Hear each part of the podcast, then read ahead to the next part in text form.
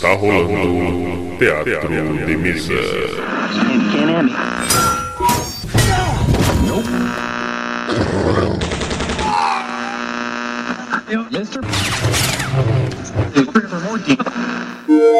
Bem-vindos. Ouçam agora assuntos aleatórios.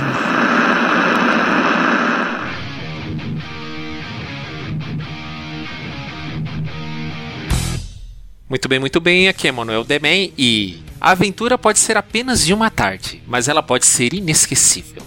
Aqui é o Wellington Tremere e as histórias não precisam ser longas, elas têm que ser memoráveis. Tô. Olá, aqui é o Jaguar e você é um cara legal, por isso vou te matar por último. Putz. Nossa, mano, que clichêzão da porra. Comando para matar do Schwarzenegger, pô. Você tava procurando no Google até agora. Ai, meu Deus do céu, toda. Bom, enfim, estamos aqui mais uma vez para mais um assuntos aleatórios e falaremos hoje sobre aventuras one shot ou aventura pronta ou aventuras de uma tarde só ou o que quer que seja que vocês estejam falando agora. É, vamos falar das dificuldades e vantagens né, de uma aventura one shot, entre outras coisas, beleza? Beleza. Beleza. Então tá, vamos lá.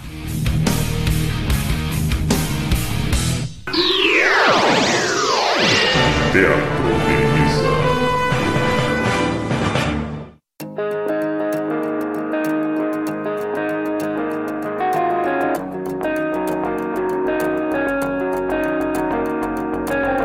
Muito bem. Menos uma vez ou outra na vida, todo mestre de RPG ele passa por um momento de fazer uma aventura pronta ou one shot, que seria uma aventura de uma tarde só. Muitas vezes para apresentar o sistema ou apresentar o RPG propriamente para alguém que nunca jogou e não ter aquele comprometimento tão forte assim, que não fique tão vinculado. E muitas vezes é, o mestre improvisa. E será, será que todo one shot é improviso mesmo? Olha, eu acho que não, né? Porque, na verdade, o pessoal que joga RPG há bastante tempo aí deve ter já usado alguma aventura pronta aí de revistas de RPG, né? Eu lembro que na nossa época, o Demen lembra, mesmo que a gente muitas vezes não usava aventura, mas a gente costumava pegar como inspiração. Eu lembro que teve uma aventura do, do Vampiro que a gente fez, que foi estilo one shot aí mesmo.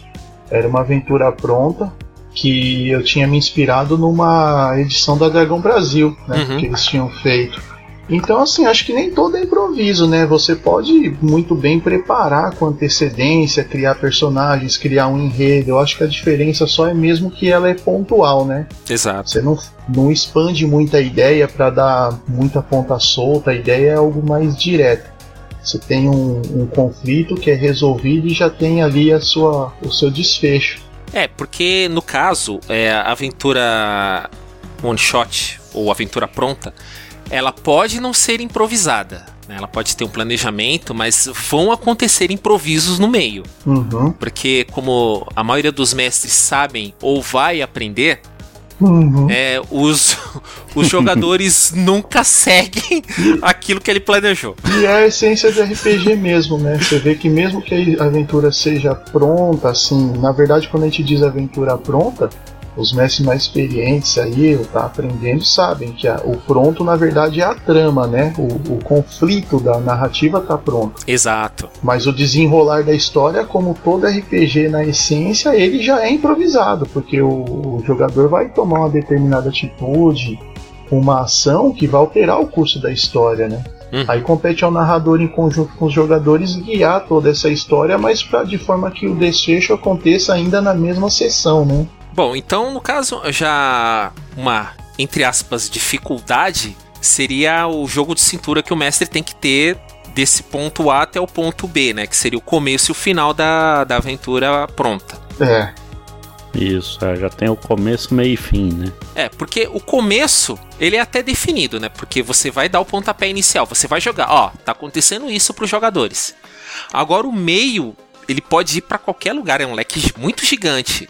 Até chegar num final condizente, vai, entre aspas, com o que foi iniciado. E aí legal que você falou do início, né? E por ser uma sessão one shot, então você não pode ter distrações, né? E aí a colaboração também do, de jogadores e o mestre deles evitar distrações durante a sessão para não perder o ritmo. Uhum. E para começar uma sessão one shot, como vocês acham que ela deve começar? Com uma ação, já com ou um bate-papo descontraído, ou uma introdução sem ação, ou igual as histórias do Dan Brown? Como assim igual a história do Dan Brown? Com alguém morrendo. Ai, meu Deus. Sempre começa com alguém morto que deixa um sinal pra uma série de. que no final vai mostrar que o que parecia que era o mocinho é o vilão e o vilão na verdade não tem nada a ver na história. E por que isso? Pra no outro livro você só vê mais um morto e seguir a história. É, porque é o padrão. Alguém morre, o vilão não é tão vilão, o que não parece vilão é vilão sem ter alguém com alguma deficiência ou característica diferente.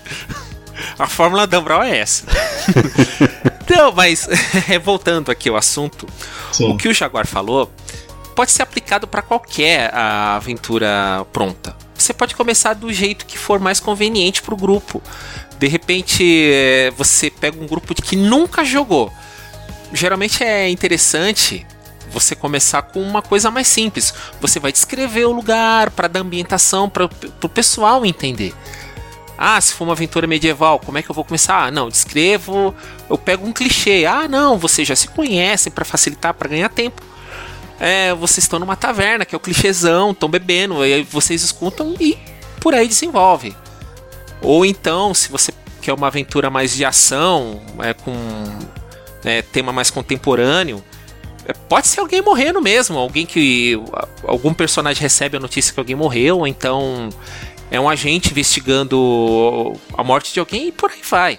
É, o, o, o Jota falou algo aí até interessante, né? Que ele falou assim, ritmo. Então, assim, o- uma coisa que é diferencia muito uma história assim, uma aventura curta, né, ou pronta mesmo, que às vezes a pessoa já pega uma aventura pronta para jogar, de uma campanha mais longa é justamente ritmo, que você não tem tempo suficiente para criar essas nuances e toda essa variação de ritmo da narrativa ou a própria atmosfera do jogo. Por ela ser uma aventura one shot, tem que ser mais conciso. Então você já tem que começar envolvendo os personagens. Então, por exemplo, Demen, o que você falou é perfeito, porque você tem que. Isso na verdade deveria ser até o ideal para toda a história. O, o narrador começar sempre é, descrevendo, dando o máximo possível de detalhes né, numa história, para quê? Para você criar uma atmosfera que envolva o personagem, os jogadores, e eles já imediatamente se sintam inseridos ali naquele ambiente. É você trazer mesmo assim o-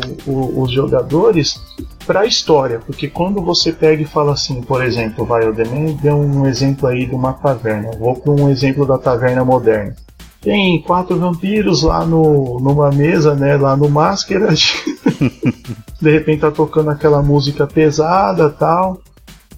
Então você pode falar assim, bom, legal, vocês estão na no Masquerade e tá os quatro sentados e de repente você vê alguém olhando. Poxa, não é um- uma, um- uma forma muito atraente de atrair um- os jogadores, a atenção deles, né? Mas se você começa descrevendo como que é o ambiente lá dentro, até a música, você fala, ah, tá tocando, sei lá. O próprio livro recomendava muito, vai Nine Inch Nails, por exemplo Uhum. tá tocando um ministry lá no porão, onde é cheio de bruhá. Então, ó, vocês estão no porão do, do, do local, você vê a Verônica andando lá em cima na pista, pra lá e pra cá toda hora, monitorando, olhando, chamando a atenção. É a dona do lugar. É, uma coisa interessante na, nessa aclimatação dos jogadores à, à história é você colocar as vírgulas para eles participarem. Uhum. Colocar, que nem você falou, a descrição do lugar já é o suficiente para eles. Pô, já imaginei o lugar. Aí você já joga pro player ali. Diante de tudo isso, você tá fazendo o quê? O que, que você fez? Você acabou de chegar? Aí você já vai entrevistando os jogadores para eles já começarem a dar seus passos dentro da história. Nessa vírgula, ele, opa, já pega a história de novo já para puxar mais para dentro ainda. Pois é, então, porque senão fica meio que o, o jogador fosse só aquele cara assim que toma decisão e ouve o mestre contar a história. E aí a gente esquece a essência que é ser contada uma história contada em grupo mesmo. O narrador Exato. ele orienta, mas os jogadores fazem parte. Deixa para eles descrever também um pouco do que está acontecendo. Então, por exemplo, que nem a gente estava falando aí, se você falar, vocês estão no porão, né? Tá, e lá a gente sabe que no cenário que foi dito lá pela revista, né, tinha muito muitos Bruhá, né, os vampiros mais ali de, de ordem mais iconoclástica, né? Então, por exemplo, aí você fala que de repente você viu ao longe assim a, a Verônica andando entre o, público, que ela é a dona do lugar, é uma toreador com presença, chama atenção, é dominante. Você descreve a música que está tocando. Então tudo isso, de repente, eles mesmos já falam, pô, a Verônica tá aqui. Não, mas como que ela é? Ah, não, vou subir lá, sei lá, vai que algum louco cisma de querer lá puxar assunto com ela. então, você, quer dizer, mas olha só, com essas poucas palavras, hoje você já envolve muito mais o, o, os jogadores do que só falar assim, então, vocês estão lá e o cara chegou e deu a missão para vocês. Né? Então é você criar um envolvimento né, com os jogadores e claro, é um one shot. Você não pode também, acho que diferente de uma campanha, você não vai dar é, aquela liberdade total para que eles só decidam ficar o dia inteiro lá sentados sem fazer nada. Né? Ou seja, aí, aí compete ao narrador esse desafio de sem forçar a barra, estilo RPG de videogame, né, que você não tem muita escolha, Uhum. mas também conduzir assim os personagens gradativamente para o conflito, que é o objetivo. Senão você também acaba não terminando a história naquela sessão e não é esse o objetivo, né? É, porque aí é que tá o jogo de cintura, né? Que seria, entre aspas, a dificuldade do mestre. Ele tem que se adaptar muito, muito rápido e com certa facilidade com essas decisões não previstas dos jogadores. Uhum, sim. E realmente, assim, é, é o jogo de cintura mesmo, Demen, porque um desafio pro, pro mestre é ele fazer o que então? É envolver, porque a história é curta, vamos dizer assim, você tem que pensar em vai, produtividade, né? Exato, bem Assim. por aí. Você não pode, tipo, ter muita parada para conversas paralelas, né? Porque às vezes a gente tem que pensar que, assim, o one shot muitas vezes é um gancho para você pegar aquela pessoa que está interessada em conhecer o RPG, mas não tem muita disponibilidade de tempo. Às vezes a, a oportunidade dela foi ali aquele dia, né? Então o one shot, ele também é uma ferramenta até de integrar novos interessados, né? Ou grupos que não têm é, a opção de estar sempre juntos. Então, se você se propõe a fazer um one shot, acho que o, o objetivo seria realmente assim, o focar na história, claro, uma risada, mas sem muita conversa paralela, né? Então, o desafio do mestre aí seria o que? Envolver os jogadores e isso como? Através de criar, você vai então trazer ambientação. Normalmente, quando você fala, sei lá, vamos jogar é, Forgotten Realms, pô, o cara já sabe que a ambientação do jogo, o cenário é é medieval, né? Enfim. É, fantasia medieval extrema, né? Tanto quanto o Senhor dos Anéis, acho que até mais, né? Porque o que é descrito lá é bem potencializado. Então, é, isso aí que vocês estão falando é aquilo que eu falei, é evitar distrações, né? Você tem que ser mais direto numa um one shot, você, um- um, tipo, ah, você vê que os jogadores estão pensando demais, aí você começa a jogar dicas, né? Você tem que ir já colaborando pro andamento da história, senão você não vai concluir ela.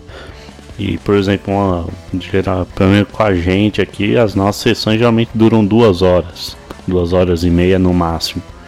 E é interessante você controlar até questões de combate, um colocar que tenha um, um objetivo claro. Então, Jaguar, você quer dizer que no caso uma one shot é uma aventura que está muito mais no controle do mestre do que qualquer outra, do que muito mais do que como se fosse uma campanha.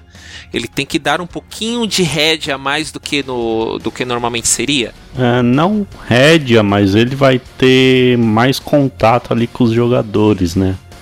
Então é interessante ter até um NPC, que aí, e esse NPC, que é o PDM, né? Protegido do mestre. Eu prefiro NPC, cara, ninguém pode comigo. É, é até bom que aí de vez um mestre ficar dando dicas e não ficar aquela parte da história, nossa, mas né, de onde tá vindo essas dicas? Vão ficar toda hora, não, em off, né? Toda hora interrompendo. Você tendo NPC, esse NPC aí já interage, né? E o mestre interpretando ele. Então, aí é que entra o planejamento da aventura no shot. Porque o que acontece? O mestre, ele sabendo exatamente o que vai acontecer, não exatamente o que vai acontecer, ele sabendo os- o, o ambiente que ele está jogando, ele conhecendo 100% do que ele está expondo para os jogadores, ele consegue passar dicas sem ser forçado. e sem dar tudo de mão beijada também pro jogador. Mais uma vez, o jogo de cintura para os jogadores entrando na história, falar assim, pô, eu vou participar, eu vou perguntar. E nessas perguntas o mestre fala assim: ah, beleza, é interessante essa pergunta. Você tem tal perícia assim? Não tem? Oh, bom, vamos tentar de outro jeito. E por aí vai. É, eu acho que usar NPC, acho que isso não só é um elemento muito comum, né? Porque dificilmente você vai fazer uma história que não tenha pelo menos um NPC ali para interagir. Mas eu acho que no one shot é bom mesmo, né? O, o mestre ter ali um NPC na manga ali para que sirva de ferramenta, mas não para controle, né? Mas para orientar o enredo da história, né? Então, quando ele vê que de repente a situação tá saindo do controle a ponto de de repente comprometer o cumprimento do, do, do objetivo, que é qual? Contar uma história de início, meio e fim né, numa sessão, ele pode, através de um NPC aqui e ali, conseguir colocar a história nos trilhos, vamos dizer assim. E aí, claro, lembrando que trazer a história não é trazer a história para a história que o mestre escreveu. A gente já discutiu isso até muito já em outros casts aí, né? Mas é no sentido de trazer para dentro do conflito. Mas o desfecho, como vai terminar, continua aberto como todo RPG de mesa deve ser, né?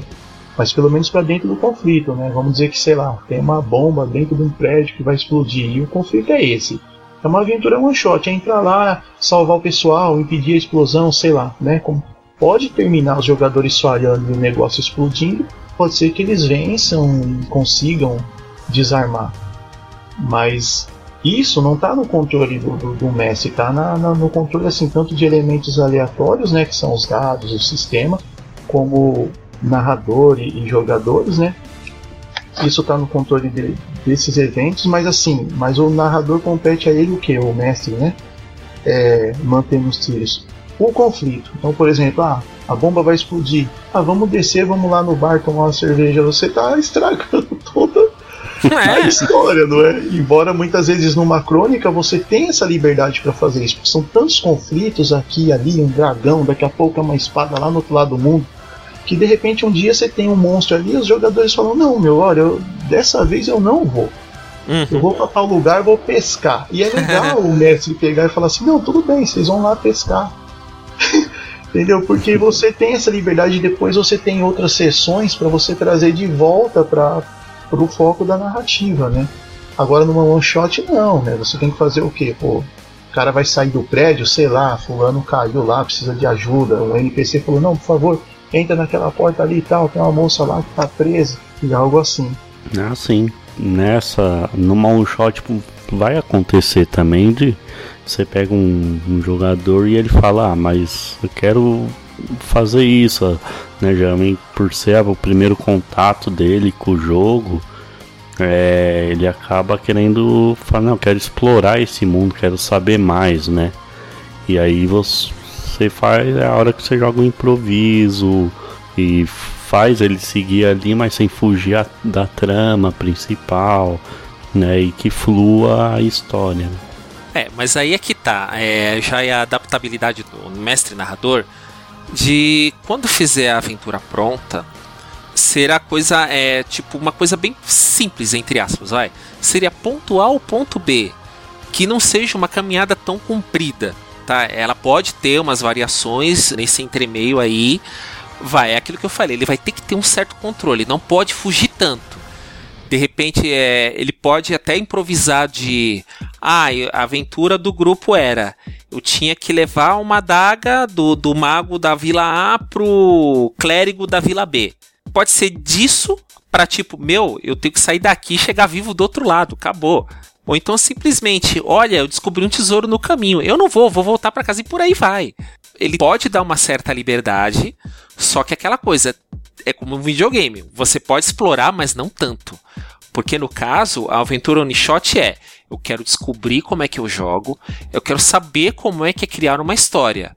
Não é tipo explorar um mundo, porque isso aí é, já é uma coisa para uma campanha, uma coisa de comprometimento. Diferente do One Shot, que é uma coisa relativamente sem compromisso. Eu tô lá para brincar, eu quero saber como é que é, eu quero me distrair, faz tempo que eu não jogo e opa, uma One Shot para mim serve, eu só quero me divertir. Eu creio que o one shot é muito mais relativo a isso. Uma coisa interessante também para ressaltar no, no, numa aventura pronta é o que? É que o fato de você, que nem o Demen falou, né, de ah, sei lá, a missão é levar tal artefato da vila A para a vila B, por exemplo.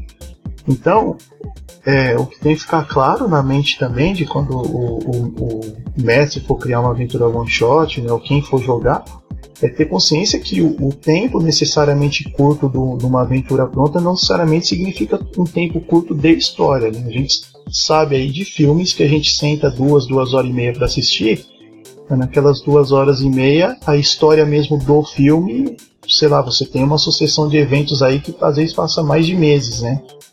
Então você pode ter uma aventura pronta ali de, de uma sessão só, na qual de repente a trama envolve ali dois, três meses de história. Ô, né? ô Wellington, você falando desse negócio de tempo, eu lembrei de uma frase Hum, que dizia que o RPG é o único lugar que uma viagem de três horas dura três minutos e uma luta de três minutos dura três horas na mesa. Pode É crer. Por causa É dos entreatos, né? Literalmente o tempo é muito relativo no RPG. Você quer ver quando demora de vez é quando tem algum feiticeiro, mago isso. e fala: O que você vai fazer? Fala: ah, Pera aí que eu tô procurando a, a magia. Ah, meu Deus! Isso é um, um exemplo prático de como o tempo de jogo não necessariamente é o tempo de história, né? De, de- que a gente usa para jogar de fato os acontecimentos, né? Porque quando você vai viajar, você não precisa ficar descrevendo cada metro que você anda na estrada. Então você fala, ó, vocês andaram, sei lá, duas horas e meia e chegaram até o local, né? Mas quando é um combate, é uma coisa que às vezes em tempo mesmo real é, leva tipo meia hora e se você for contar os turnos mesmo são tipo dois minutos. Por aí mesmo. Mas enfim, né? é, reforçando né, de novo aí o, uma aventura pronta, é, a diferença, ou one shot, né? Enfim, eu gosto do termo aventura pronta por causa que, sei lá, da época que eu comecei no RPG a gente usava muito esse, esse termo, né? A aventura pronta, uma, uma coisa também assim que é, do ritmo é o que? Ela não pode abrir espaço para muitas subtramas, né? Então se você cria uma aventura pronta com muita ponta solta, aí corre esse risco de jogador falar, pô, mas eu quero fazer tal coisa. Você pode na hora até entrar em intervenção do NPC e falar, pô, legal, preciso mesmo da sua ajuda para fazer isso. Mas me ajuda então com tal coisa, ou seja, voltando de novo pro, pro enredo principal ali. E de repente pode ficar aí a promessa de uma, sei lá, uma continuação, mas assim, você deixar poucas subtramas, assim, focar mesmo na história principal, porque quando você tem uma campanha, uma crônica extensa, aí a ideia é até interessante você não ficar o tempo inteiro martelando a mesma missão, ó, vocês têm que pegar a espada e matar o dragão. Ficar jogando meses uma aventura que nunca acaba. Você mata monstro, mata monstro para pegar a espada e matar o dragão. Então aí é interessante você criar várias subtramas. O personagem pode até ter missões pessoais. Pô, minha missão agora é só consertar minha casa lá que deu uma tempestade. Sim, mas isso no caso de uma campanha, né, Wellington? Não, então é isso que eu tô falando, tipo, numa campanha. Agora isso, tipo, numa aventura pronta já não tem espaço. E às vezes a gente quer criar uma história tão ali cheia de detalhes que a gente acaba esquecendo que isso pode abrir espaço para perder o foco da história, né? Sim, sim. Você perde a trama principal, né? E aí tem outro fator, que isso aí também, questão de resultados de dados, de regras, como o Elton já falou anteriormente, e que se conecta junto com a minha frase de início desse programa aqui. Ah, Quando morre um personagem, assim, por determínio dos dados, e aí, como lidar com isso? Dentro de uma one shot ou aventura pronta. Então, é o seguinte, o mestre tem o escudo dele. É, como eu recomendei no começo, ele sabe o que cada personagem tem, quantos pontos de vida tem. Ele pode deixar com o NPC, tem uma poção de cura na hora, ou então ele mentir no resultado do dado. Ele pode fazer isso, é prerrogativa do mestre. Sim. Se ele morrer no meio, não é indicado. Pô, tô no meio da, da one shot aqui, já morreu, o que que eu faço? Não adianta. Se ele morrer, tipo, na resolução, no fim, tipo, no combate final, todo mundo tá fugindo de alguma coisa, aí ele, ah, não, vou ficar aqui, salvo o grupo, morre. Tem a ver com a história ser memorável, fica perfeito. Agora, se isso acontece no meio da aventura, ele tem a prerrogativa dele, ele tem o poder de mentir no resultado. Fala, putz, eu sei que ele vai morrer. Eu posso deixar ele quase morrendo, mas o pessoal consegue socorrer ele depois. Ele pode mentir, pode deixar alguma salvaguarda para isso. É, é, a, é a famosa flexibilidade que ele tem que ter. Mas aí é onde você observa quando que é necessária a experiência do mestre para isso, né? Porque o mestre ele pode ter a experiência de saber se vale ou não ele ignorar o resultado nos dados, né, para poder manter uma história legal, porque a gente já sabe aí que no final das contas o, o, interesse do RPG é você fazer uma história legal, que você tenha prazer depois de lembrar, contar com os amigos. Se a história vai ficar boa, pô, legal. Mas também um mestre experiente pode muito bem fazer o quê? Meu, mas a vida é assim, às vezes está tudo apontando para uma coisa linda e acontece um desastre. E de repente o personagem morre e você pode optar, não, o elemento aleatório vai ter o seu papel também no jogo.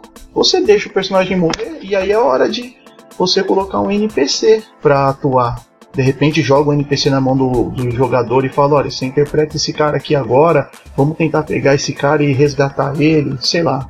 Tá certo. tá certo. Uau! o mestre, se ele tiver experiência também, compete a ele, às vezes, mesmo que o personagem vai morrer no meio da história mas ele fala, pô, mas a história vai ficar boa também, porque é um certo realismo, nem tudo na vida termina bem. Uhum. De repente o prédio que eles estão lá tentando impedir realmente não conseguiram e pronto, explodiu, ué. Mas a história foi boa, o que, que eles conseguiram fazer de bom apesar da explosão? Quem sobreviveu apesar de alguns não terem conseguido sobreviver, nesse exemplo que a gente deu do prédio aí, né, explodindo. Então, às vezes, o narrador também pode fazer o quê? Às vezes eu falo mestre, narrador, mestre, pronto, está definido. Às vezes o mestre pode também falar o que? Não, beleza. O destino decidiu, aconteceu, é um evento, o personagem morreu. Vou tirar ele da história, ou vocês podem até tentar salvar ele, mesmo sabendo que não dá mais tempo. E agora aquele jogador pega um outro NPC, um outro personagem. Então, às vezes, um, um mestre experiente ele já deixa os personagens ali de reservinha ali que do nada ele entra na história se o outro ficar sem alguém para jogar, né? Ah, entendi. Eu acho legal também, mano, sabe o que? O que, que acontece? Quando você for fazer também uma. Se, se você for fazer, às vezes você já pega pronto, né? Em revistas e tal, ou na, na internet.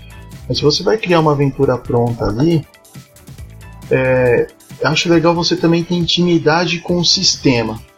Porque, como a gente falou lá no início né, da conversa, para uma aventura curta assim, é importante ritmo, fluidez, né? A história rolar legal, você desenrolar os eventos ali, narrar bem os acontecimentos. Então, para isso, não é legal você ficar parando para lembrar tal regra lá que você não sabe como funciona e não consegue improvisar.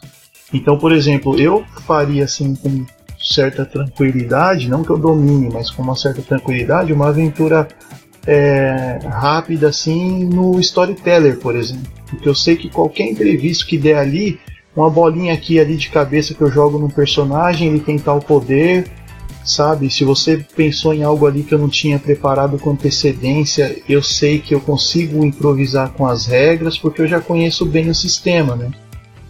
Então acho que uma dica também para quem quer fazer um one shot aí com alguns amigos aí, é, se ele tem mais de um sistema disponível para jogar, escolha um que ele conheça bem, né? Já tem administrado bem. É, nisso aí que o Ed tá falando, é, entra até algo que o tio Nitro falou naquele nosso papo de mesa. Caso você não tenha visto ainda, acessa lá no YouTube Papo de Mesa, tio Nitro, e lá temos um bate-papo bem legal com ele sobre o cenário de campanha Legião. É, uma das perguntas foi: ah, mas assim, eu tenho o cenário Legião, eu posso adaptar ele em outros sistemas. Como eu posso fazer isso? Ele falou: ó, você faz essa adaptação no sistema que você melhor conhece as regras, tudo, porque aí depois você e o seu grupo vai desenvolver a história do jeito que vocês quiserem. Vocês vão ter lá um cenário pronto, já descrevendo como é cada localidade, e aí as histórias são vocês quem contam, né? E se você não viu ainda, vai lá, gente. Vai lá, coloca lá papo de mesa mesmo, tio Nitro, porque é legal a conversa lá, hein? A gente pegou direto da fonte. Perfeito. É, mas nesse quesito do sistema, aí continua entrando no quesito do planejamento. É, o planejamento não é só você, ah, vou jogar um NPC ali, vou jogar um inimigo ali, vou colocar uma armadilha colar. Não, é você entender o que você está fazendo. No caso, isso é o conselho para os mestres, né? Porque ele vai ser o responsável por aquilo, ele vai ser o. Como eu falei num cast anterior, vai ser o juiz, o júri e o executor também. Então ele tem que saber o que está fazendo. Então, tem que ter uma certa intimidade com o seu sistema, com o que você escolheu. Não importa se é o storyteller, o storytelling, o David System, GURPS, não importa.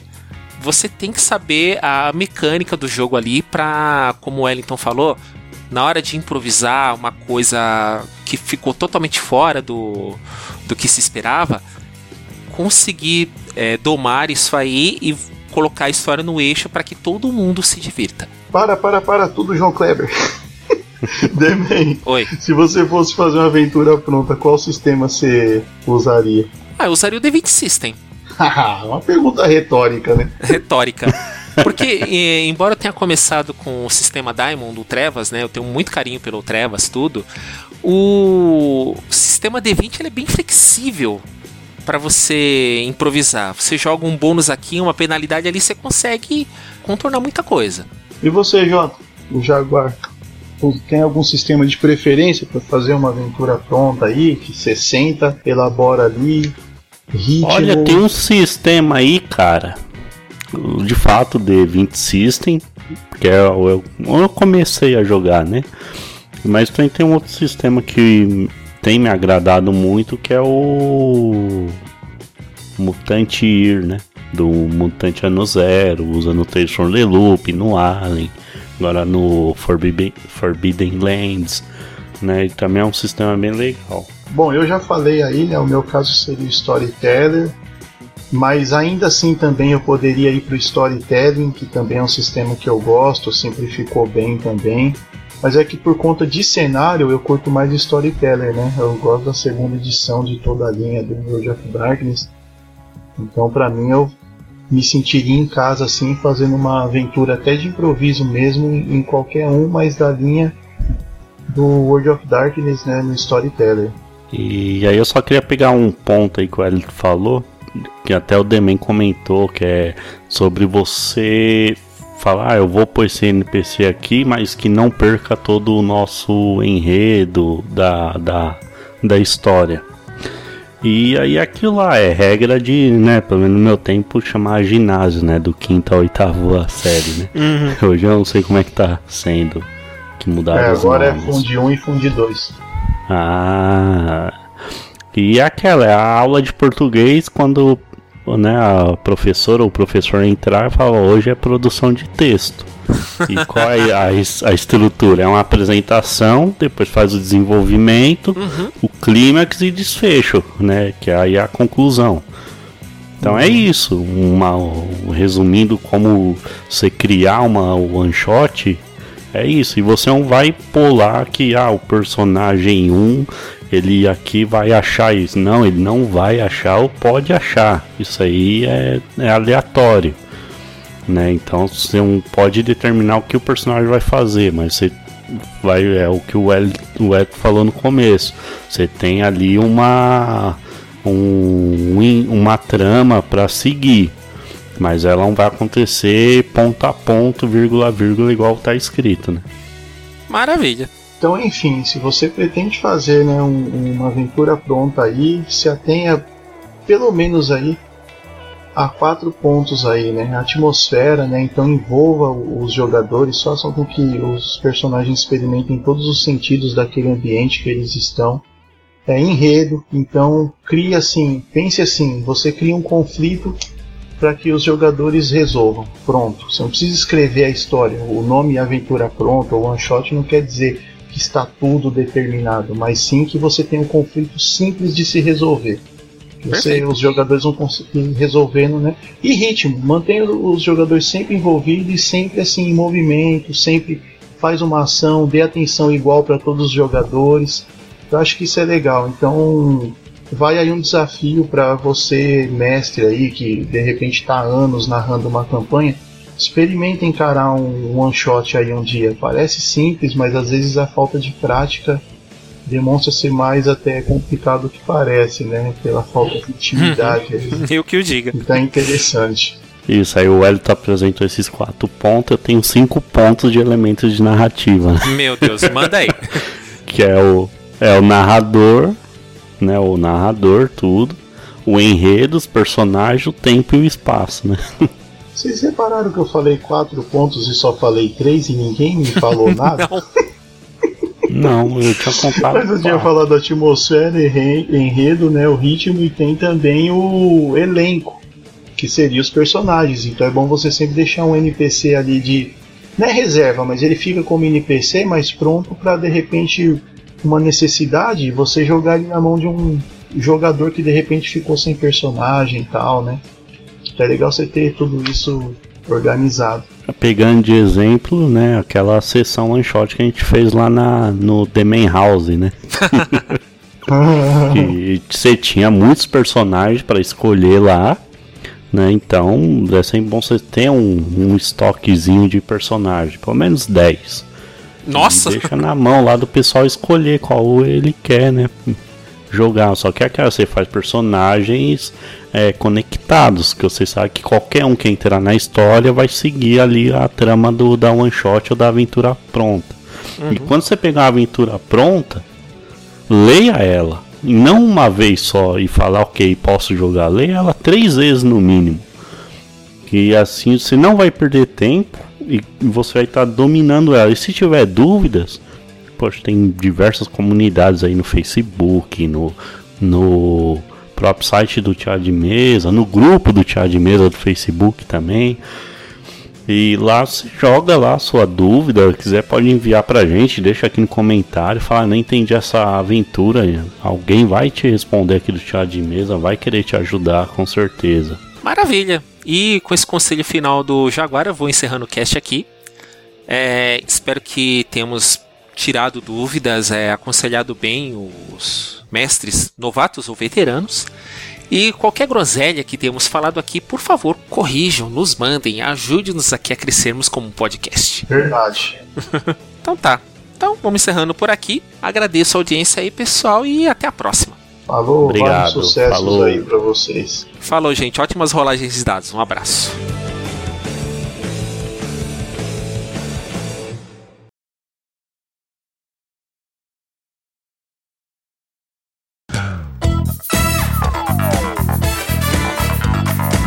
Se você fazer um one shot que tipo, então vocês estão na taverna, pedir uma cerveja, legal, ah, vocês jogaram aí, foi divertido, foram embora. Pronto.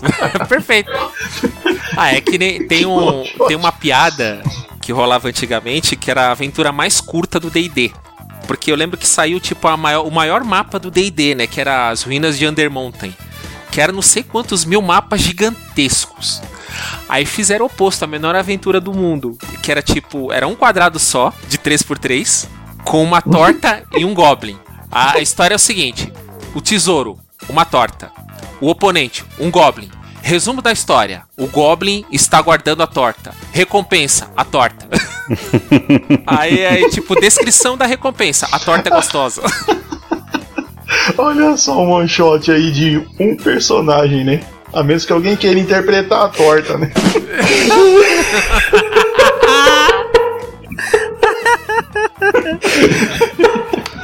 Ai, cara.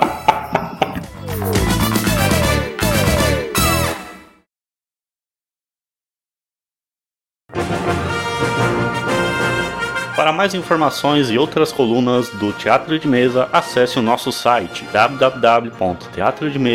www.teatrodemesa.com.br e não nos deixe de seguir nas principais redes sociais, no Facebook, facebook.com.br teatro de mesa, no Instagram, instagram.com.br teatro de mesa e no Twitter, twitter.com teatro de mesa. Você também pode entrar em contato conosco através do e-mail contato@teatrodemesa.com.br.